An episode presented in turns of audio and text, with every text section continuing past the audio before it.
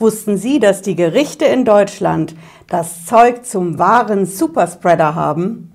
Jedes Mal, wenn ich als Anwältin aus dem Gericht rausgehe, dann blinkt meine Corona-Warn-App dunkelrot auf. Jedes Mal habe ich mehrere dunkelrote Risikokontakte auf der App, nur weil ich bei Gericht war.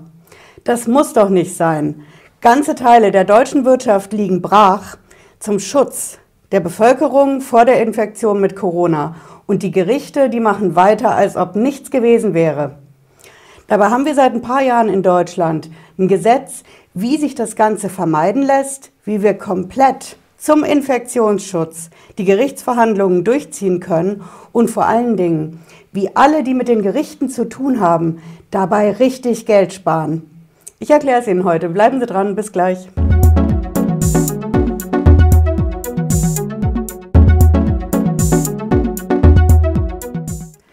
Patricia Lederer, ich bin Rechtsanwältin in der Frankfurter Steuerrechtskanzlei Lederer Law.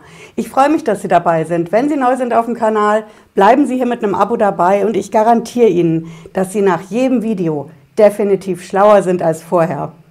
Ja, wir knöpfen uns heute die Gerichte in Deutschland vor, denn die sind wahres Superspreader. Ich als Anwältin, ich bin ja immer mal wieder beim Gericht. Wir verklagen zum Beispiel das Finanzamt vor dem Finanzgericht. Oder wir verteidigen Mandanten wegen der Steuerhinterziehung beim Landgericht. Ich gehe aber auch zum Amtsgericht, weil ich da zum Beispiel eine Akteneinsicht mache, um zu schauen, was hat das Finanzamt an Beweisen über die Mandanten in der Akte.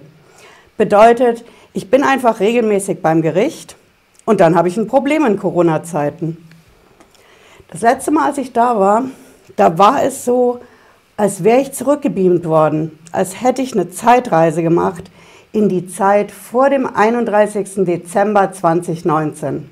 Wissen Sie noch? Als China die Corona-Meldung an die WHO gemacht hat. Bei den Gerichten ist es wirklich wie eine Zeitreise. Es gibt keine Masken, keiner trägt eine Maske. Ich komme in den Gerichtssaal rein und das Einzige, was der Richter hat, der auch da reinkommt, ist ein schicker, atmungsaktiver Fahrradschal. Der Gegenanwalt beschwert sich dann noch, wenn ich darauf bestehe, dass wir doch mal lüften. Geht gar nicht.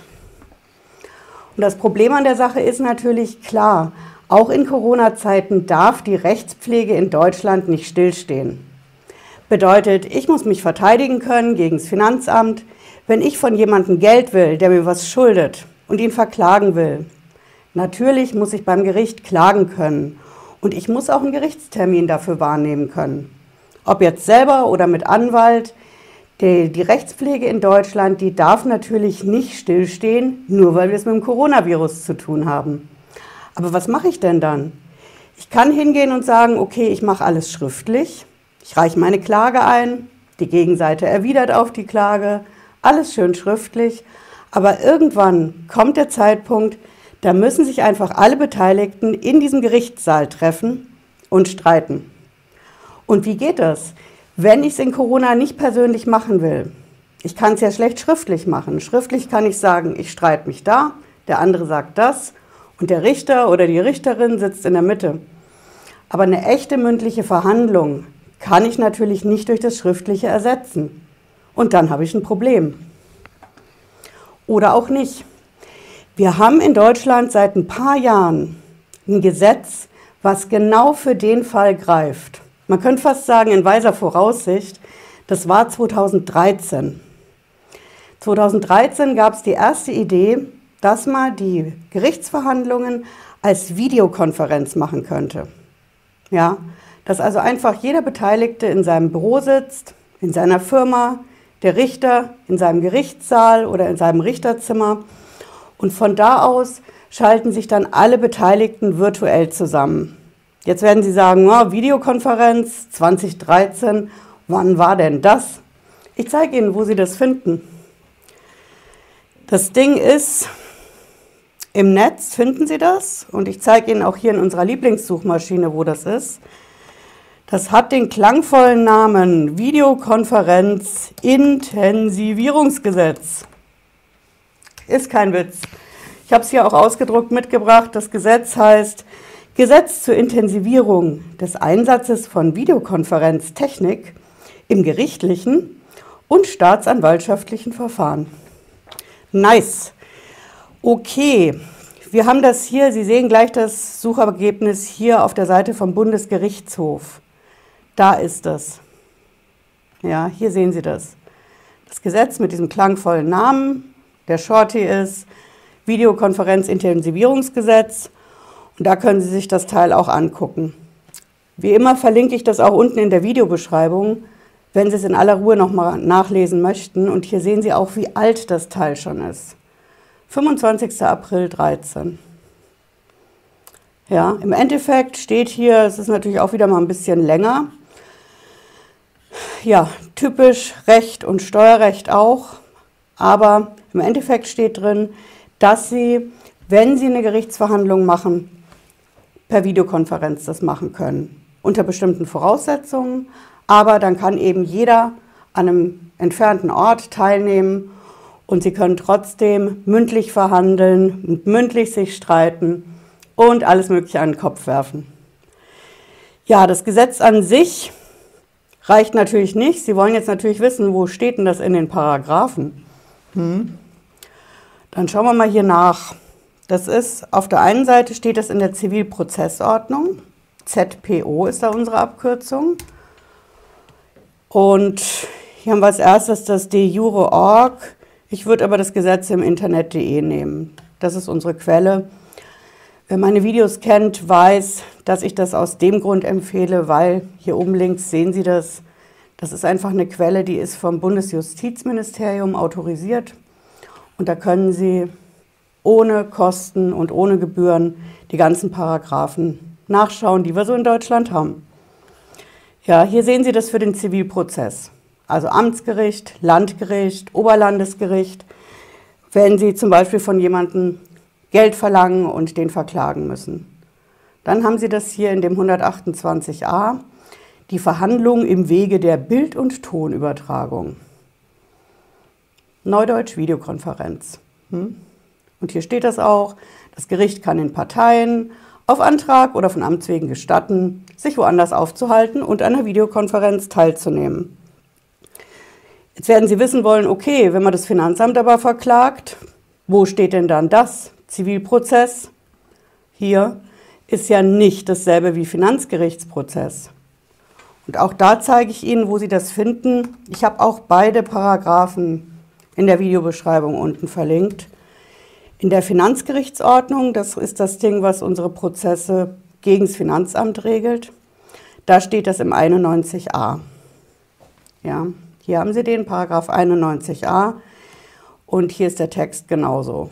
Das Gericht kann den Beteiligten auf Antrag oder von Amts wegen gestatten, sich während der Konferenz woanders aufzuhalten, mit anderen Worten, eine Videokonferenz für einen Gerichtstermin zu machen. Ja.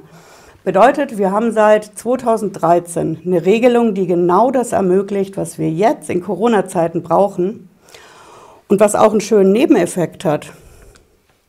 Der Nebeneffekt ist, dass Sie, wenn Sie eine Videokonferenz haben, wirklich Geld sparen. Der Anwalt muss nicht durch die halbe Republik reisen, wenn wir zum Beispiel in München das Finanzamt verklagen. Oder wir haben in Berlin einen Schadenersatzprozess gegen Steuerberater zum Beispiel.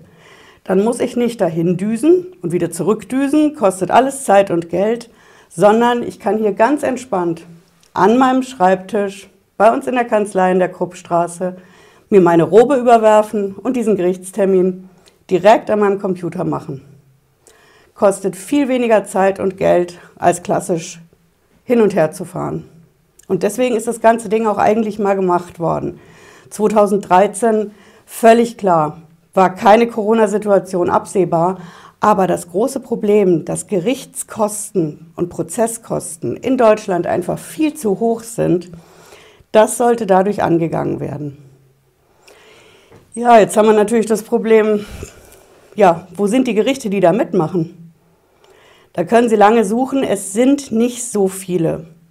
Und ich zeige Ihnen auch, wo Sie das finden, welche Gerichte da mitmachen. Das lasse ich hier nochmal, lasse ich Sie drauf. Hier sehen Sie das. Videokonferenz ist unser Suchbegriff in unserer Lieblingssuchmaschine und wir pflanzen Bäume. Gerichte. So.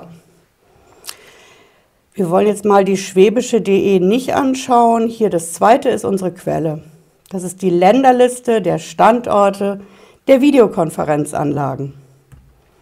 Die Quelle ist justiz.de. Das ist unser amtliches Dokument. Wenn Sie möchten, schauen Sie öfter mal rein. Auch das finden Sie unten in der Videobeschreibung, denn diese Liste wird ständig aktualisiert. Auch und wegen Corona natürlich. Und Sie sehen hier alle möglichen Gerichte. Das ist bundeslandmäßig sortiert, fängt mit Baden-Württemberg an. Und ja, diese Abkürzungen AG steht für Amtsgericht, hier haben Sie FG für Finanzgericht, LG für Landgericht. Also Baden-Württemberg ist relativ gut dabei. Auf der zweiten Seite sehen Sie Bayern. Bayern ist ja ein relativ großes Bundesland, nimmt also hier auch schon mal ein bisschen Platz ein, seitentechnisch. Aber Sie sehen, da sind nicht ansatzweise alle Orte drin. Sie können das Ding zu Ende scrollen, Berlin, Brandenburg, wir in Hessen sind auch dabei. Es sind einfach nach wie vor nicht alle Gerichte dabei. Ja. Jetzt werden Sie wissen wollen, woran liegt das denn? 2013 ist ja eine Weile her. Es lag ursprünglich daran, dass die Gerichte gesagt haben, okay, diese Videokonferenzanlagensysteme, das kostet ja Geld. Und wir brauchen IT-Fachleute, die uns das einrichten. Aber Zeit genug war dafür. Über sieben Jahre. Und viele Gerichte haben es ja auch. Was mich persönlich wundert, wir haben hier jetzt in der Kanzlei die Erfahrung gemacht, dass sich gerade Bayern damit schwer tut. Für uns ist Bayern deswegen wichtig, weil wir in München den Bundesfinanzhof sitzen haben. Das ist ja unser Bundesgericht für Steuersachen. Und direkt nebendran sitzt das Finanzgericht München. Da geht es also in erster Instanz hin, wenn wir zum Beispiel mit dem Finanzamt München um die Steuer streiten. Und ähm, das Finanzgericht in München, das hat sich die ganzen letzten Jahre schlicht und ergreifend geweigert, diese Videokonferenz zu machen. Wir haben da Schriftsätze eingereicht, noch und nöcher. Wir haben gefeitet dafür. Denn Frankfurt-München ist natürlich eine Entfernung. Und finden Sie mal in München einen Anwalt, der das Finanzamt verklagt und bereit dazu ist. Also wir mussten diese Prozesse machen und wollten aber die Kosten reduzieren. Und dann haben sie einfach das Problem, okay, theoretisch wäre es möglich, von hier aus in Frankfurt sitzend am Schreibtisch oder stehend mit München eine Gerichtsverhandlung zu machen. Ja, es hat gedauert bis 2021. Das Finanzgericht München hat jetzt zum ersten Mal mit uns eine Videokonferenz gemacht. Daumen hoch dafür. Das war spitze. Login hat super geklappt. Sie brauchen im Prinzip nur einen Rechner mit einer Kamera und einem Mikro. Das ist alles. Mehr brauchen Sie nicht. Klar, man muss ein paar Vorschriften beachten. Ich darf es nicht aufnehmen, ich darf es nicht aufzeichnen. Und auch wenn ich bei mir im Büro sitze, dann muss ich trotzdem diese schwarze Anwaltsrobe tragen während der Übertragung. Wenn ich so ein paar Vorschriften einhalte, dann kann ich auf diese Weise super schnell und super günstig meine Gerichtsverhandlungen durchziehen. Und auch wenn Sie jetzt sagen, okay, der persönliche Eindruck, den kann man doch durch nichts ersetzen, dann haben Sie recht. Sie haben absolut recht, vor allen Dingen, wenn es zum Beispiel an eine Beweisaufnahme geht. Wenn ich Zeugen ins Kreuzverhör nehmen muss, dann will ich die schon direkt sehen. Genauso nah, wie Sie mich jetzt sehen. Und ich will jede Regung im Gesicht sehen. Lügt er? Erfindet er was dazu? Aber was ist denn in Corona-Zeiten? In Corona-Zeiten habe ich die Möglichkeit oder die Wahl. Entweder ich habe dieses Face-to-Face -face im Kreuzverhör und dann marschiere ich raus mit meinen Risikokontakten, stecke die Leute auf der Rückfahrt an, die Leute bei mir im Büro, meine Familie. Oder ich sage, ich lebe damit, dass ich eine Videokonferenz machen kann und ich kann ja auch immer noch sagen, okay, wir machen einen Teil von der Gerichtsverhandlung jetzt und die Zeugenvernehmung, die machen wir dann halt erst, wenn alle geimpft sind. Das ist ein Prozesskniff, da muss ich nur spezielle Anträge stellen und dann kriege ich das auch hin. Aber im Endeffekt ist es einfach so, wir haben die Möglichkeit mit einer Videokonferenz, wir haben auch die gesetzliche Grundlage dafür. Und das Ganze schon seit mehr als sieben Jahren. um einfach zu sagen, in Corona-Zeiten können wir die Rechtspflege aufrechterhalten? Ja, es kann jeder jeden verklagen und wir können auch Gerichtstermine machen, aber eben zum Infektionsschutz rein virtuell. Und es spart auch Geld.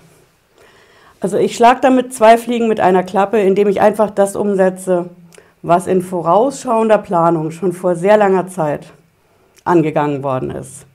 Nämlich, dass die Digitalisierung bei uns Anwälten, bei den Richtern und den Prozessen bei den Gerichten auch mal Einzug hält. Ja, ich hoffe, es hat Sie schlauer gemacht heute. Hören Sie gerne in den Podcast zur Sendung rein. Wenn Sie mögen, sehen wir uns wieder Freitag 18.30 Uhr oder vielleicht schon eher. Bis dahin, bleiben Sie gesund. Schönen Abend. Ciao.